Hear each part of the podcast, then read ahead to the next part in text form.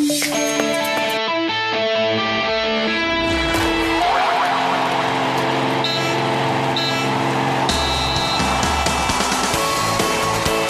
Denuncian las elecciones a la Federación Navarra de Fútbol. ¿Qué tal? Muy buenas noches. Bienvenidos a Hora 25 Deportes Navarra. El expresidente del Comité Navarro de Árbitros, Javier Lorente, de momento única alternativa que medita presentarse como oposición a la reelección de Rafa del Amo, solicita ante la Junta Electoral medidas ante lo que consideran actos de campaña del actual presidente de cara a ese proceso electoral previsto para el lunes 6 de abril. Javier Lorente. La utilización que desde el puesto de la Junta Directiva de la Federación se está haciendo de los recursos y de las actividades propias federativas a favor del candidato que actualmente ostenta la presidencia. Nada más.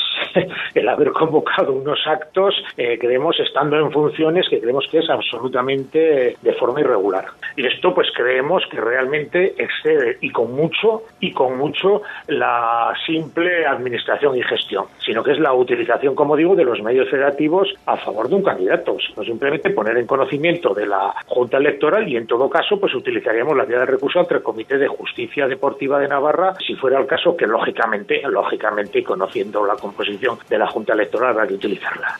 Es Javier Lorente, como decimos, expresidente del Comité Navarro de Árbitros y de momento única alternativa que baraja presentarse como oposición a la reelección de Rafa del Amo hace unos minutos aquí en la SER denunciando, como decimos, esa utilización de la federación de cara a las elecciones. Además, en Osasuna, colchón para afrontar un duro calendario. La victoria de ayer ante el español permite alcanzar los 34 puntos y acercarse con cierta tranquilidad pero sin confianzas al objetivo de seguir un año más en Primera División. Los rojillos, pese a las victorias de los de abajo, se mantienen nueve puntos por encima del descenso, con todavía 11 partidos por disputar, 33 puntos en juego. Eso sí, Osasuna afronta ahora un duro calendario contra rivales de Champions. Primero visitando a Noeta este domingo, después recibiendo al Atlético de Madrid en el Sadar o viajando a continuación a Valencia tras el paro. Uno de los baluartes en defensa de Osasuna, David García, analiza así el calendario. Yo creo que positiva, ¿no? Eh, más allá de eso, tenemos que concienciarnos de que, de que aún no, no, hemos acabado lo que queremos conseguir y que, cada semana es un partido clave. Ahora mismo tenemos eh, a la Real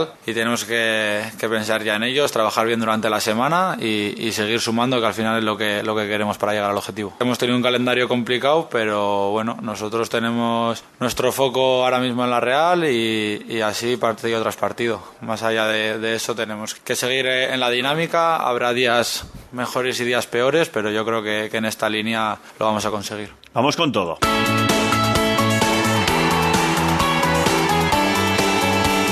Y comenzamos hablando de esa denuncia en las elecciones a la Federación Navarra de Fútbol que hacía hace unos minutos aquí en la SER el expresidente del Comité Navarro de Árbitros, Javier Lorente. Y de momento, como decimos, la única alternativa que de momento baraja lo de presentarse como oposición a la reelección de Rafa del Amo. Javier Lorente que entiende que es imposible presentar una candidatura alternativa a la de Del Amo. Con la reglamentación es materialmente imposible que en una federación deportiva de Navarra pueda haber una candidatura alternativa de fuera.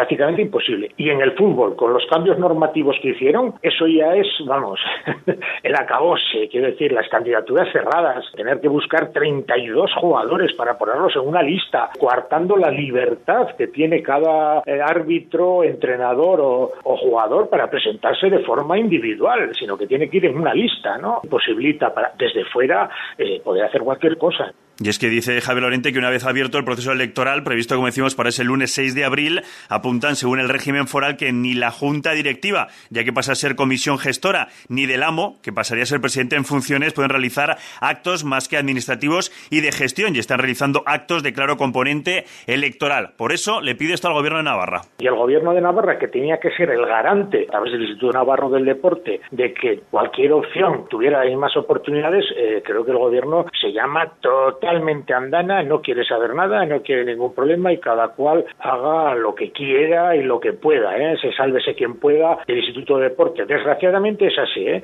y nosotros lo único que pedimos, oiga, si vamos a competir, vamos a hacerlo en igualdad de condiciones, no queremos nada a favor, pero tampoco en contra todo, ¿no? Y por eso Javier Lorente ahora mismo y sus compañeros eh, están barajando si presentarse o no. Pero no pedimos nada concreto, ¿eh? yo no pido nada. Yo no soy nadie para pedir nada, sino simplemente una persona que está valorando junto a otro grupo importante también de, de gente del fútbol la posibilidad de eh, configurar una candidatura alternativa. Nada más. Entonces, pues a lo largo de la semana tomaremos una decisión. Si seguimos adelante, decimos, señores, si esto es eh, difícil, no hay viabilidad, pues punto y final. Y no ponemos en compromiso a ningún equipo ni a ninguna persona, sin más. Continuamos en la SER.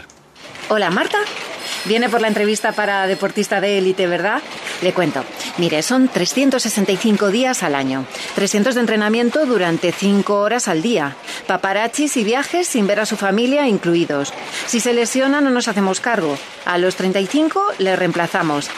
¿Sigue interesada? La vida buena no es tan buena como parece. La SER presenta el Congreso del Bienestar y la Vida Buena en el Teatro Gaztambide de Tudela, Navarra, del 27 al 29 de marzo, con Boris Izaguirre, Gemma Mengual, Íñigo Errejón, Magui Mira, Cristina Almeida y muchos más. Adquiere ya tu pack de dos noches de hotel con desayuno, asistencia al Congreso y excursión a las Bardenas Reales desde 170 euros por persona. Infórmate en cadenaser.com y encuentrosdelbienestar.es. Patrocinan Bardenas Reales, Reserva de la Biosfera, Renfe y Gobierno de Navarra. Colabora Ayuntamiento de Tudela.